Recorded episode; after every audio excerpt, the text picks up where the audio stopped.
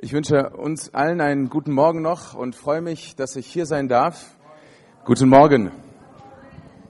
Es ist schön für mich, dass ich hier bin und ich möchte kurz sagen, wie das dazu kommt, dass ich hier äh, heute Morgen bei euch bin.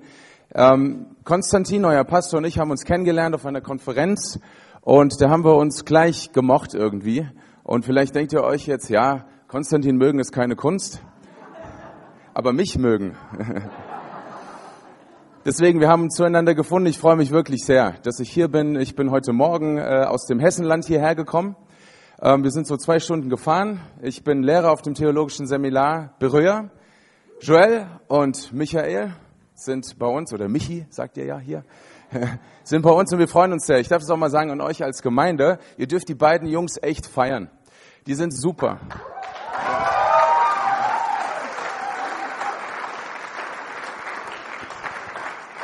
Sie tun uns einfach gut in ihrer Art, wie sie da sind, wie sie sich einbringen, äh, wie sie auch darüber hinaus nicht nur da sitzen und den Unterricht aufnehmen, was ja ein Lehrer immer dankbar macht, wenn er das Gefühl hat, da hört ja jemand zu, sondern sie bringen sich auch ein und engagieren sich für die Schule selbst, sodass auch unsere Schule gut funktioniert.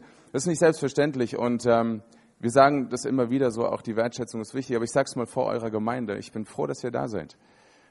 Danke, dass ihr euch so investiert, auch in unsere Schule.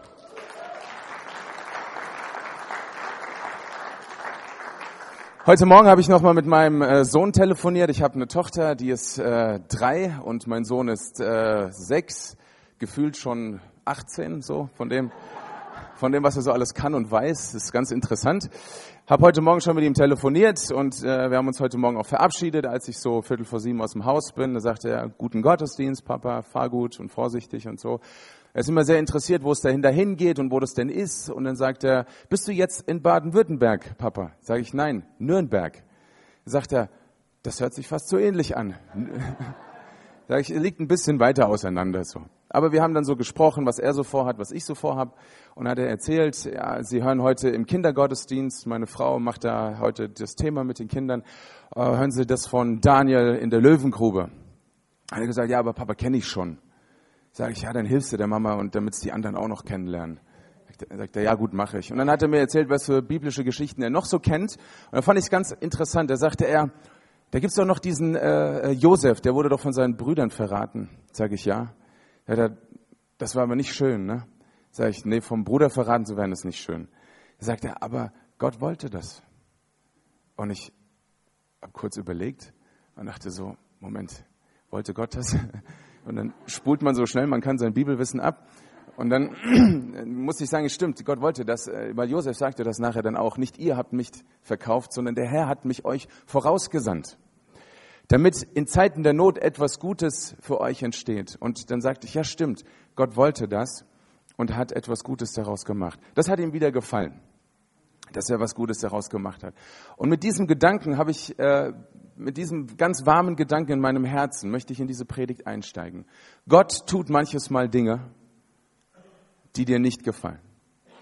Und Gott tut manches Mal Dinge, die schwer sind nachzuvollziehen. Und dann kommt es darauf an, wie dein und mein Bild, das wir in unserem Herzen von Gott haben, wie das aussieht und wie wir dann damit umgehen können. Manches Mal sind die Dinge, die Gott tut, wirklich schwer nachzuvollziehen, weil wir wollen gerne, dass unser Leben immer so ein bisschen Happy Life ist. Alles andere fällt uns schwer. Und wir kommen ganz schnell in so eine Krise rein, wenn es mal nicht Hollywood-mäßig zugeht in unserem Leben. Aber ich möchte euch einen schönen Gruß von meinem Sohn sagen. Manchmal will Gott das, damit am Ende etwas Gutes steht. Und so mit diesem Gedanken lasst mich mal anfangen und eine äh, Stelle vorlesen, die ich lese sie aus dem Markus-Evangelium. Und Joel, wir haben uns nicht abgesprochen, das kannst du bestätigen. Ich lese diese Stelle, äh, über die er gesprochen hat im Gebet. Das ist meine Predigt für heute. Und ich glaube, dass Gott etwas Besonderes vorhat heute Morgen. Du sollst nicht im Verborgenen bleiben, haben wir gehört als Gebetsermutigung. Gott sieht dich und er möchte etwas tun. Und bei diesem Gedanken werde ich jetzt noch weiter einsteigen und euch sagen, manchmal tut Gott Dinge, oder lässt Gott auch Dinge zu, die schwer einzuordnen sind für uns. Und dann kommt es darauf an, wie sieht denn dein und mein Glaube aus? Und ich bin ein Freund von einem ganz fokussierten Glauben an Jesus. Ich bin nicht der Freund der Etikette. Also wir, mir geht es nicht darum, dass wenn es um Glauben geht, in irgendeiner Art und Weise du dann das glaubst, was alle in einem Verein glauben, was alle in einer Bewegung glauben. Ich möchte, dass du in deinem Herzen wirklich diese eine Wahrheit hast. Gott sieht dich. Und Gott möchte, dass du ihn auch siehst. Darum geht's in deinem Leben. Gott möchte, dass du dein Leben so lebst, dass du weißt, es ist gut und es ist richtig. Denn diese Welt, in der wir leben, ist eine Welt, in der uns viel erzählt wird, aber es wird viel versprochen und nichts gehalten. Und ich bin kein Schwarz-Weiß-Maler, dazu liebe ich das Leben viel zu sehr, aber ich kenne das Leben auch gut, dass ich sagen kann, es wird viel versprochen und wenig gehalten. Aber Gott ist ein Gott, der an dir persönlich interessiert ist. Ganz, ganz persönlich. Du und Gott. Und darum soll das heute Morgen gehen. Manchmal tut Gott Dinge, die dir nicht gefallen. Und ich werde dir sagen, warum das gut ist. Lesen wir also eine Bibelstelle und ich erlaube mir, dass ich etwas länger lese, einen etwas längeren Text auch, weil ich glaube, dass es gut ist, einmal kennenzulernen, was so alles in der Bibel steckt. Und ich möchte euch mit hineinnehmen in eine Situation, in der eine, eine, eine notvolle Sache wirklich da war. Und es ist so heftig, dass ich mich gar nicht so lange damit aufhalten will, weil ich als Vater finde diesen Gedanken fürchterlich. Ich möchte euch hinein in eine Situation, in der Jesus unterwegs gewesen war. Und wer sich ein bisschen auskennt, der weiß, Jesus war oft unterwegs und lehrte die Menschen über das, was Gott denkt und über das, was Gott von den Menschen möchte. Und er beschenkte sie durch seine Anwesenheit, durch seine Worte und durch die Dinge, die er getan hat. Und dann kam wieder so eine Situation und dann fuhr er mit dem Boot, hieß es, an das andere Ufer von dem See, wo er sich aufhielt. Und ich lese euch aus Markus 5 vor. Und wer will, der darf das auch mitlesen. Ist immer gut, wenn man die Bibel dabei hat, nicht nur wenn man auf der Bibelschule ist, man kann das auch digital abrufen, dann ist man meistens schneller, nur prägt sich da nicht so viel ein, habe ich gelesen. Also so Blättern ist äh, gut für das, ähm, fürs Gedächtnis. So. Ich lese trotzdem digital auch. Wie komme ich da jetzt wieder raus? Egal, ich lese einfach. So. Also Markus 5 ab Vers 21. Ein längerer Text. Jesus fuhr mit dem Boot wieder ans andere Ufer, wo sich bald eine große Menschenmenge um ihn versammelte. Er war noch am See, als einer der Synagogenvorsteher kam, ein, Mann, namens Jairus. Er warf sich zu den Füßen von Jesu und flehte ihn an. Meine Tochter liegt im Sterben. Komm, leg ihr die Hände auf, damit sie wieder gesund wird und am Leben bleibt. Jesus ging mit ihm. Eine große Menschenmenge schloss sich ihm an und drängte sich um ihn. Unter diesen Menschen war auch eine Frau, die seit zwölf Jahren an schweren Blutungen litt. Sie war bei vielen Ärzten in der Behandlung gewesen und hatte dabei viel gelitten und ihr gesamtes Vermögen ausgegeben, aber es hatte nichts genützt. Im Gegenteil, ihr Leiden war noch schlimmer geworden. Diese Frau hatte von Jesus gehört und nun drängte sie sich in der Menge von hinten an ihn heran, berührte sein Gewand, denn sie sagte sich, wenn ich auch nur sein Gewand berühre, dann werde ich gesund. Und wirklich, im selben Augenblick hörte ihre Blutung auf und sie spürte, dass sie von ihrem Leiden geheilt war. Im selben Augenblick merkte auch Jesus, dass eine Kraft von ihm ausgegangen war. Er drehte sich um und fragte die Leute, wer hat mein Gewand berührt? Die Jünger aber erwiderten, Du siehst doch, dass die Menschen um dich herum sich drängen und da fragst du, wer hat mich berührt? Aber Jesus blickte in die Menge umher, um zu sehen, wer es gewesen war. Zitternd vor Angst trat die Frau hervor. Sie wusste ja, was mit ihr geschehen war. Sie warf sich vor Jesus nieder und erzählte ihm alles, ohne etwas zu verschweigen. Meine Tochter, sagte Jesus, dein Glaube hat dich gerettet. Geh hin in Frieden. Du bist von deinen Leiden geheilt. Während Jesus noch mit ihr redete, kamen einige Leute von dem Haus des Synagogenvorstehers. Deine Tochter ist gestorben, sagten sie zu Jairus. Was bemühst du den Meister noch länger? Jesus hatte zugehört. Er wandte sich zu dem Synagogenvorsteher und sagte, du brauchst dich nicht zu fürchten. Glaube nur. Dann ging er weiter, erlaubte aber niemanden, ihn zu begleiten, außer Petrus, Jakobus und dessen Bruder Johannes. Und als sie zum Haus des Synagogenvorstehers kamen und Jesus sah, wie alles in heller Aufregung war und wie die Menschen laut weinten und klagten, ging er hinein und sagte zu ihnen, was soll denn hier diese Aufregung? Warum weint ihr? Das Kind ist nicht tot. Es schläft nur. Alle lachten ihn aus. Er aber schickte alle hinaus, bis auf den Vater und die Mutter des Mädchens und die Jünger, die bei ihm waren, und er ging in den Raum, in dem das Mädchen lag. Er ergriff es bei der Hand und sagte zu ihm, Mädchen, ich befehle dir, steh auf. Und zum grenzenlosen Erstaunen aller erhob sich das Mädchen und fing an, umherzugehen. Es war zwölf Jahre alt. Doch Jesus verbot ihnen ausdrücklich, jemandem etwas davon zu erzählen, und er ordnete an, erstmal dem Mädchen etwas zu essen zu geben. Wenn ich diesen Text lese, ich bin ganz ehrlich mit euch, dann weiß ich nicht, über was ich zuerst predigen soll. Dann weiß ich nicht, was mich zuerst packt. Das alles elektrisiert mich durch und durch. Was ist das für ein Gott, von dem wir hier lesen?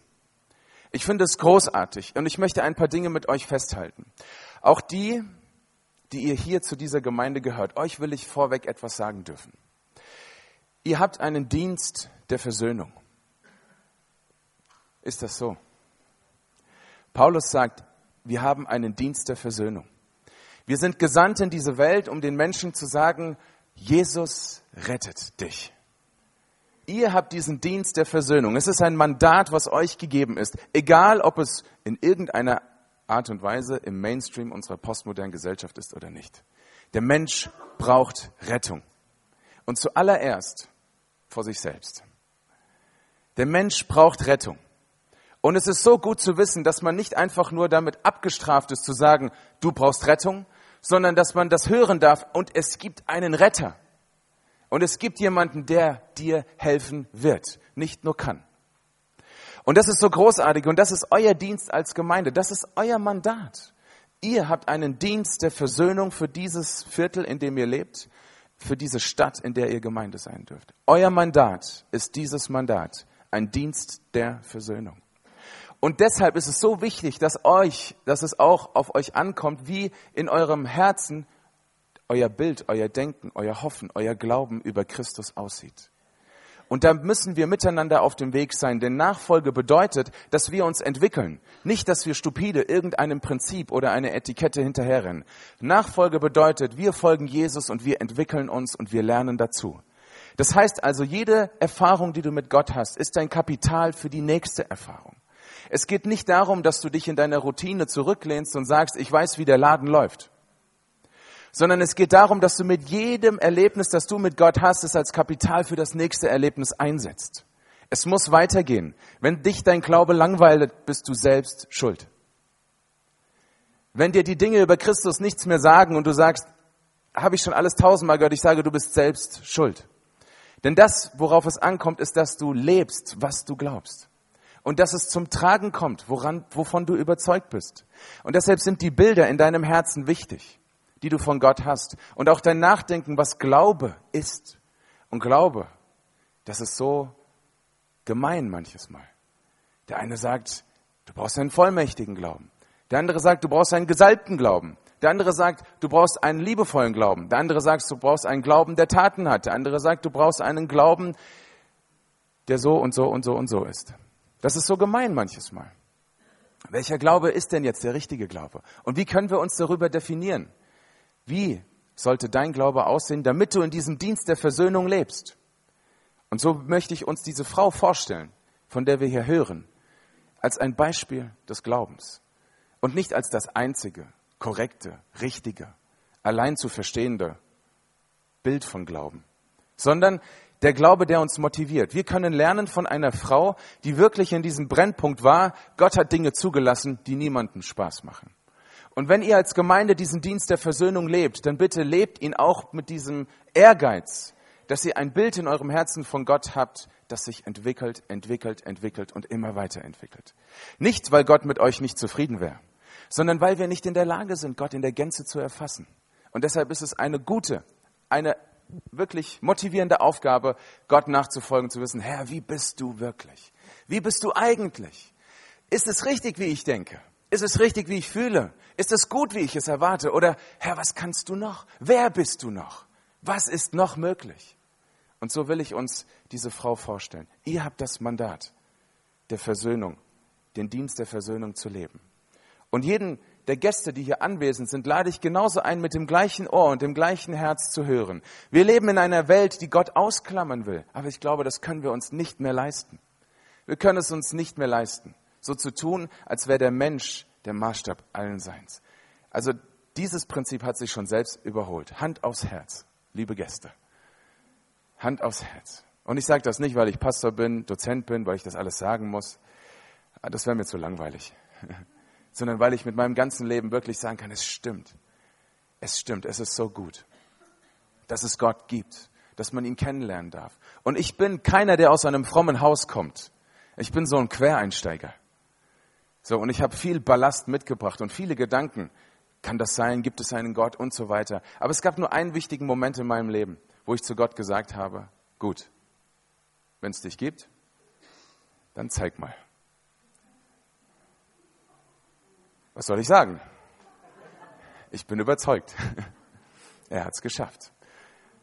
Und es ist so gut zu wissen, es gibt einen Gott, der mich liebt, der mich gewollt hat, bei dem ich geborgen bin, der mir Hoffnung schenkt, der Fundament meines Lebens ist. Und auch deshalb will ich so zu Ihnen predigen dürfen, liebe Gäste. Hand aufs Herz.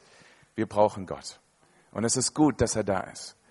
Und es kommt auch heute Morgen nicht darauf an, dass du oder sie einen Glauben hier kopieren, wie ihn diese wundervolle Gemeinde hier gestaltet, sondern diese wundervolle Gestaltung dieser einzigartigen Gemeinde hier ist ein Hinweis darauf, wie es sein kann. Es ist ein Abbild dessen, was wir versuchen von Gott zu begreifen. Und deshalb ist Gemeinde wichtig. Eine Welt ohne Gemeinde, das ist eine arme Welt. Und es ist gut, dass heute Morgen du und sie diese Entscheidung getroffen haben, jetzt gehe ich mal zu den komischen Leuten hier. Ist gut. Eine, ich habe von einer Frau gesprochen, die also in dieser Geschichte so fast unmerklich am Rand erscheint. Ein großes Drama ist zugegen. Ein Kind stirbt. Und nochmal, ich kann mich nicht so lange daran aufhalten. Dieser Gedanke bricht mir das Herz. Aber was, was ich gut finde, ist, was ich hier lese als allererstes. Es ist eine Not da. Und was tut Jesus? Er macht sich auf den Weg. Und das finde ich ganz wichtig für uns als allererstes. Egal was ist, wir dürfen wissen, Gott wird sich auf den Weg machen. Er wird nicht aus der Distanz irgendwie nur so seinen Armen sprechen und sagen, guck mal, wie du klarkommst, wird schon irgendwie Augen zu und durch, Zähne zusammenbeißen, warten, bis Gras über die Sache gewachsen ist und sonstige Durchhalteparolen, sondern er macht sich auf den Weg. Das ist ein wichtiges Bild, was wir von Gott brauchen. Gott macht sich auf den Weg. Ihr seid es ja so von Konsti gewöhnt. Sagt das mal. Gott macht sich auf den Weg.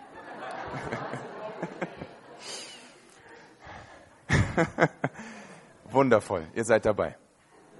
Gott macht sich auf den Weg.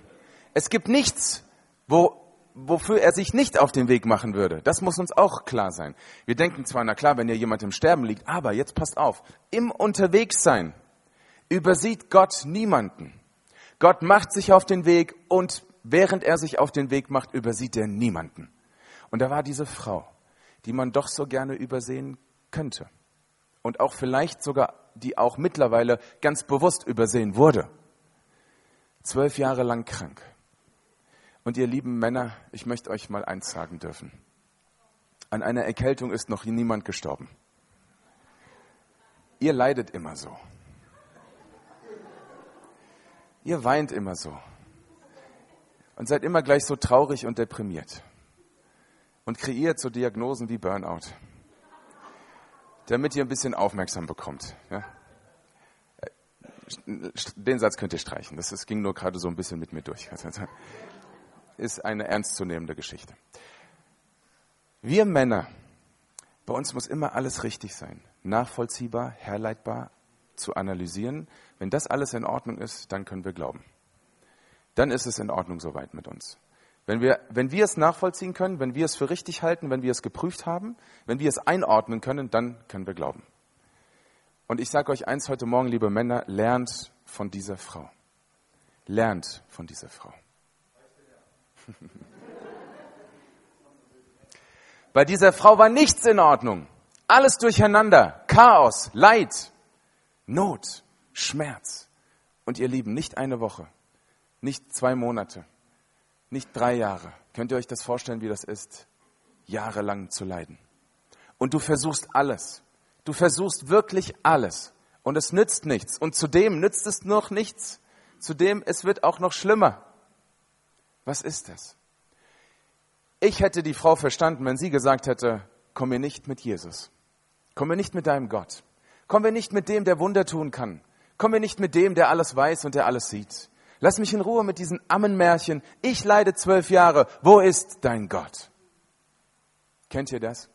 Diese Gedanken, dieses Reden, dieses Gefühl, in diesem Brennpunkt zu sein und zu wissen, was soll das? Was soll das, Gott? Und welche Antworten soll man denn darauf geben, wenn man sagt, ja, tut mir leid, du hast recht. Oder was soll ich dir sagen? Die nächste Antwort, die du liefern kannst, ist, Gott wird sich auf den Weg machen. Er wird sich auf den Weg machen und er wird niemanden übersehen. Und in diesem Leid hörte diese Frau von Jesus. Was machen wir, wenn wir von Jesus hören? Kenne ich schon? Erwarte ich da was? Funktioniert da irgendwas? Löst das was in mir aus, wenn ich von Jesus höre? Es hat bei dieser Frau etwas ausgelöst, nämlich, dass sie gesagt hat, ich mache mich auf. Ich, und lasst mich mal in diesem Bild wirklich bleiben, ich dräng mich durch die Massen hindurch. Ich lasse mich nicht aufhalten von nichts und niemanden. Und dieses Bild dürfen wir ruhig in unser Leben auch mal transportieren und sagen, es darf nichts geben in deinem Leben, was dich aufhalten sollte, zu Gott vorzudringen. Ob das Menschenmengen sind, ob das das Leid ist oder ob das andere Barrieren sind. Und diese Frau hatte nicht nur eine Menschenmenge vor sich. Wenn man mal in diesen kulturellen Zusammenhang schaut, diese Frau hatte einige Barrieren zu überwinden. Nach den mosaischen Gesetzen war diese Frau unrein. Wer das nachlesen mag, Levitikus 15 als Beispiel, Levitikus 13, ein anderes Beispiel. Dritte Mose heißt das. Ja, ihr könnt Joel und Michi fragen dann. Eigentlich durfte sie gar nicht unter die Menschenmenge gehen. Sie durfte überhaupt mit niemandem in Berührung sein, weil sie nach dem Gedanken des mosaischen Gesetzes auch die anderen damit verunreinigen würde. Das heißt, allein was sie schon tat, ging gar nicht. Das allein war schon eine Frechheit. Dann das zweite, was, was das waren diese religiösen Hürden. Das zweite, was sie hatte, ihre wirtschaftliche Situation war völlig den Bach runter. Das stand ihr mit Sicherheit auch im Weg. Da gab es nichts mehr, woran sie sich irgendwie hätte äh, halten können. Und wir sind ja auch so, dass wir sagen, wenigstens haben wir noch ein bisschen was an Besitz und anderen Sachen, was uns das Gefühl von Leben geben kann. Auch das ist irgendwann weg. Auch das überholt sich irgendwann. Auch das war eine Barriere in ihrem Leben. Und ich bin sicher, sie hatte eine Menge auch innerlicher, seelischer Barrieren. Auch wenn ich das jetzt interpretiere. Aber ich denke mir, wie muss es denn einem Menschen gehen, der geächtet ist, der keine Mittel mehr hat? Und gesellschaftlich war es eine weitere Hürde, die sie auch zu nehmen hatte, denn als Frau rangierte sie in der Population irgendwo so im unteren Drittel. Und das war allein schon das, war auch wieder ein Hindernis. Religiöse Hindernisse, wirtschaftliche Hindernisse, gesellschaftliche Hindernisse, seelische Hindernisse, alles das stand wie eine große Mauer vor dieser Frau. Und solche Situationen kann es in deinem und meinem Leben auch geben. So viele Hürden. Vielleicht auch religiöse Hürden, die auch in deinem Leben da sind, wo du sagst, ich habe mal versucht, mit Gott irgendwie einen Anlauf zu machen, hat nicht funktioniert. Dann bin ich in die Kirche, das Bodenpersonal war jetzt auch nicht so gut. Irgendwie hat das alles mich nicht so angesprochen. So, das kann auch eine Barriere sein. Es kann auch eine persönliche Not sein, das genau seine Barriere hervorruft in dir, wo du sagst, ich habe jetzt schon so lange bestimmte Dinge in meinem Leben probiert und versucht und es hat nicht funktioniert. Vielleicht gibt es viele Parallelen zwischen dir und dieser Frau. Aber ich möchte mit dir von dieser Frau lernen und sagen, das hat sie nicht aufgehalten. Könnt ihr euch das vorstellen? Es hat sie definitiv nicht aufgehalten. All diese Barrieren und dann auch noch so offensichtlich. Alles wurde offenbar in diesem Moment und sie drängte sich durch diese Menschenmenge hindurch, schob alles zur Seite mit, diesem, mit dieser einen kleinen Haltung. Und das für mich, ihr Lieben, wenn ich so sagen darf, ist für mich erstmal für heute Morgen der Inbegriff von Glauben.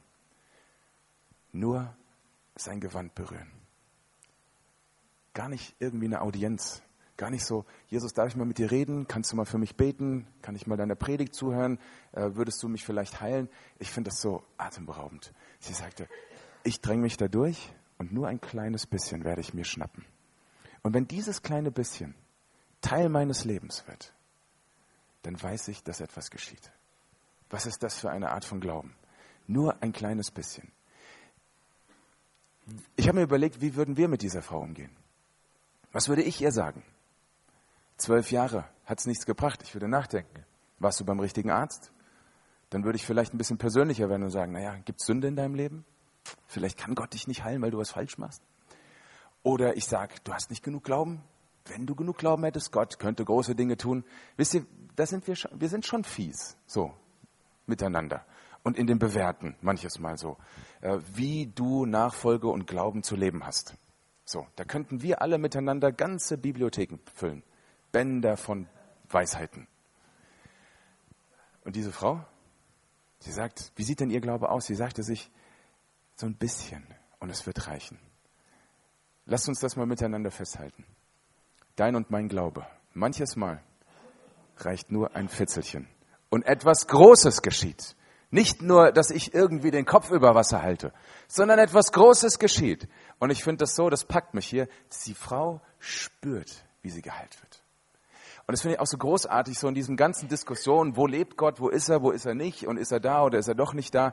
Ich finde es so großartig, dass wir hier lernen dürfen, wir können Gott spüren.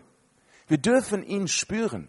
Und das hat nichts mit irgendwie enthusiastischem, emotionalem, sektiererischem Dasein zu tun, sondern Gott spüren, das ist ein menschliches Bedürfnis.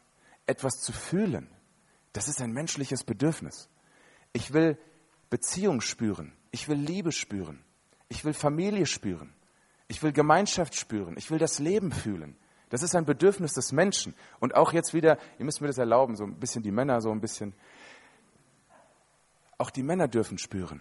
Auch ihr dürft dazu stehen, dass ihr Gefühle habt, dass ihr etwas spüren möchtet, dass ihr manches Mal Gefühle habt, mit denen ihr auch nicht klarkommt. Tut nicht immer so stark. Und wenn ich an das ein oder andere Fußballspiel denke, was ich mit dem einen oder anderen hier gucke, dann weiß ich, was Emotionen sein können. Wenn dann auch noch auf dem Trikot der bestimmte Name eines bestimmten Vereins steht, dann drehen die Leute komplett durch. Ich gehöre da nicht zu. Doch, ich gehöre auch dazu. Wenn ich so richtig aus mir rausgehen will, dann Fußball gucken. Und es ist schon atemberaubend, zu was man in der Lage ist, wenn, einem, wenn eine Sache einen berührt. Und das, das ist mir auch ganz wichtig. Wir dürfen auch dieses Verlangen in unserem Leben haben, Gott, ich will dich spüren. Aber bitte keine Glaubenskrise schieben, wenn du das nicht alle 20 Minuten erlebst, okay? Ähm, dein Glaube muss auch nicht davon abhängig sein, ob du jetzt sagst, jetzt habe ich ihn gespürt oder nicht. Äh, dieses Wissen hat ja angefangen bei der Frau. Sie hörte von ihm. Sie hörte von ihm und sie wusste, was er kann und deshalb hat sie sich auf den Weg gemacht. Da hat sie noch gar nichts gespürt. Da war sie eher noch frustriert. Okay, da hat sie noch gar nichts gespürt. Aber dann, und das finde ich so, so stark, sie spürt Gott. Und das für mich krasse an dieser Stelle ist, auch Jesus selbst spürt es. Er spürt, wie eine Kraft von ihm ausgeht und sagt, wer hat mich berührt? Und ich finde das so herrlich, die Reaktion der, der Jünger, weil das könnte ich gewesen sein. Ich denke, Jesus, da stirbt jemand. Auf geht's. Wir müssen ein Wunder machen. Komm, ich helfe dir auch ein bisschen. Komm. Und dann bleibt er stehen und sagt, wer hat mich berührt? Und ich würde sagen, oh nee, peinlich, da stirbt jemand. Und du sagst, wer hat mich berührt? Geht's noch? Und dann hätte ich genauso geantwortet, sag, sag mal, siehst du nicht die ganzen Leute hier und du fragst, wer hat mich berührt? Hallo, komm, weiter, da stirbt jemand. Aber er sagt, nein, nein, nein. Ich habe gespürt, dass etwas von mir ausgegangen ist. Ich habe gespürt, dass ein Mensch mich sucht. Und das ist auch ein wichtiges Bild, was wir von Gott haben. Gott weiß, was du brauchst und Gott spürt auch dich wenn du ihn suchst. Und Gott wird, und das ist so grandios, stehen bleiben. Er bleibt stehen. Passt das noch in unsere Welt? Wir, die wir alle verdrahtet sind, mit irgendwelchen Flatrates unterwegs und uns selber überholen und 20 Mal wegorganisiert haben? Stehen bleiben. Jesus bleibt stehen in einem Moment, wo er spürt, ein Mensch sucht mich auf, ein Mensch erwartet etwas von mir. Das ist ein Gott, an den ich glauben will der sagt, ich bleib stehen, wenn du mich brauchst. Und ich bin da, wenn du mich brauchst. Und ich spüre, wenn du mich brauchst. Und ich werde auch etwas tun, wenn du mich brauchst. Und ich finde es großartig. Gott bleibt stehen und er geht nicht dran vorbei. Obwohl er, könnte man ja sagen, gerade etwas Wichtigeres zu tun hat als ein, hoffnungsvoller, äh, ein, ein hoffnungsloser Patient. Zwölf Jahre, naja, leb mit deinem Schicksal. Freunde dich mit deinem Schicksal an, was soll's. Es stirbt jemand, Jesus. Auf geht's. Nein, nein, nein, er bleibt stehen und er hält Ausschau. Und diese Begegnung zwischen Frau und Jesus Halte ich für sehr besonders. Sie merkt, okay, jetzt kann ich keine Spielchen mehr spielen. Sie wirft sich vor ihm nieder und erzählt ihm alles. Und stellt euch diese Situation vor. Ich würde euch vor allem in einem Gebet jetzt erzählen,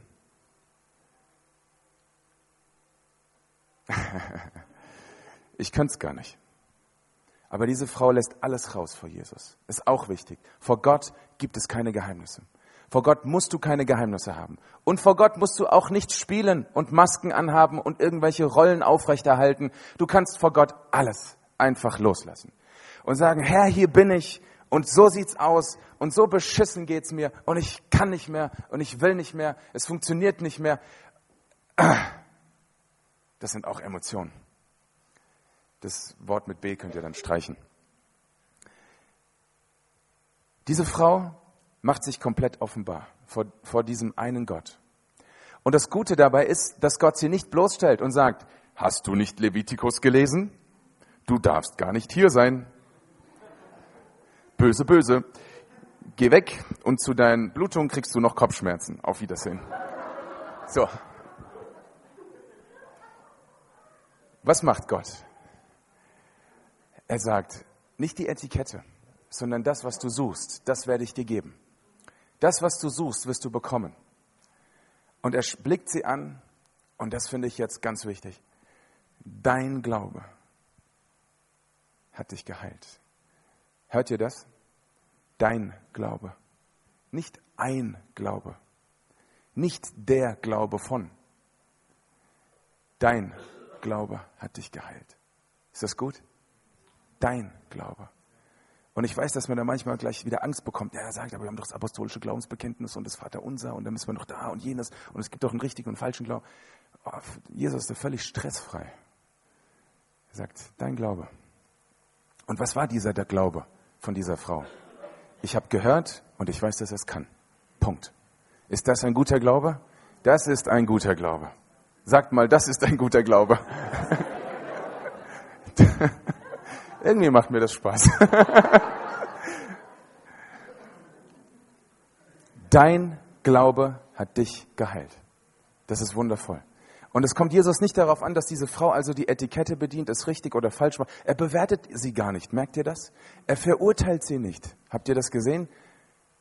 Das ist überhaupt nicht der Fall. Jesus lässt diese Begegnung zu von einer Person oder mit einer Person, die gar nicht, eigentlich gar nicht hätte dürfen und beantwortet ihren Glauben. Und das Wundervolle für mich dabei ist, dass er sagt, weiter, geh hin in Frieden.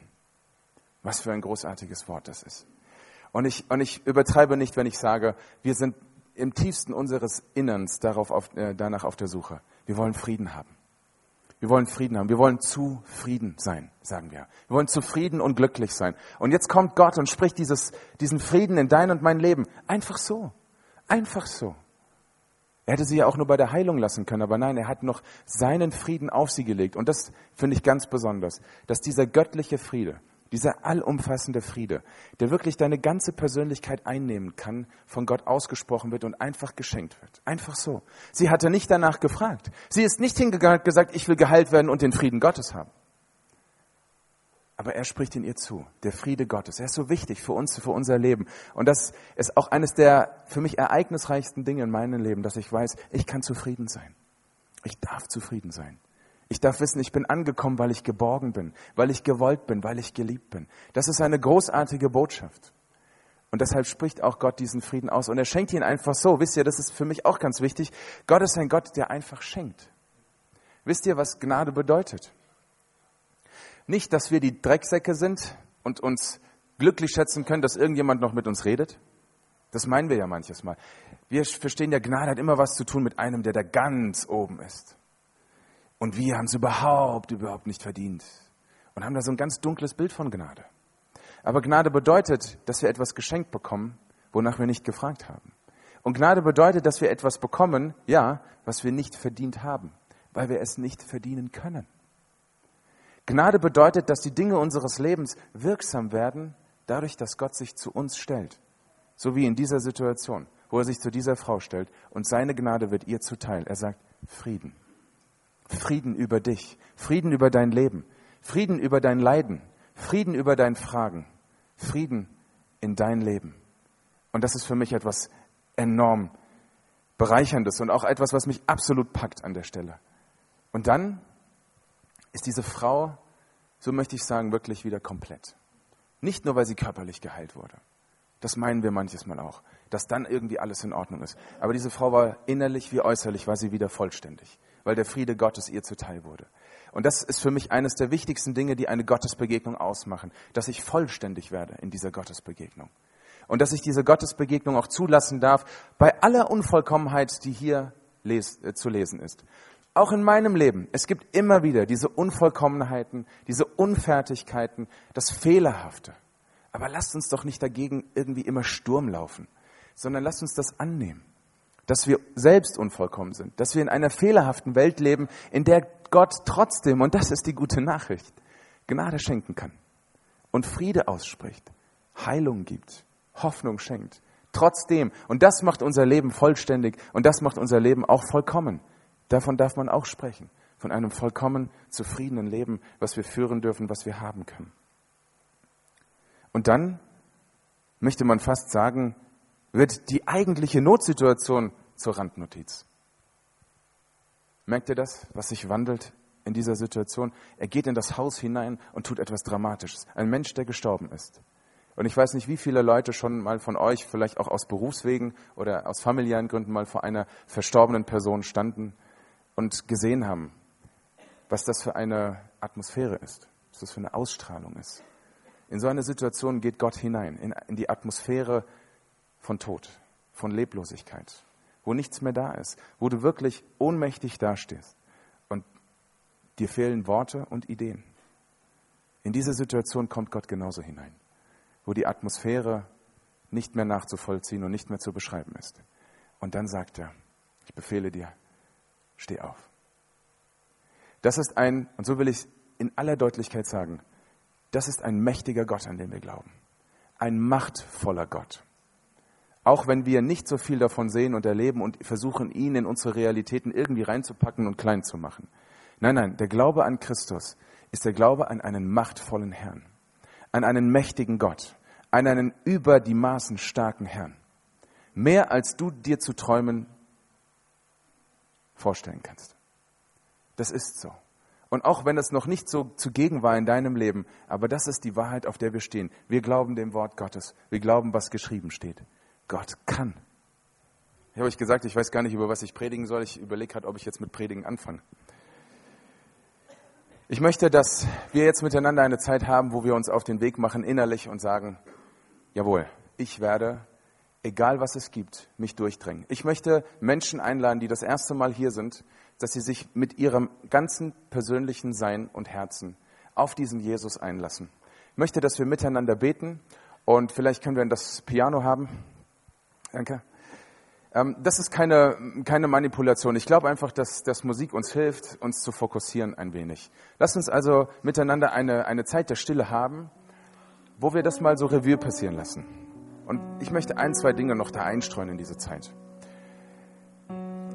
Es mag Dinge geben in deinem Leben, die du nicht verstehst und die du nicht annehmen willst. Und es mag Dinge geben, wo du sagst, Gott, warum tust du das so?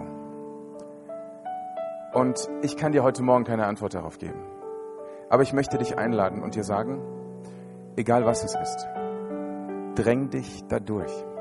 Du kannst es. Und du bist nicht zu schwach, als dass du es nicht könntest.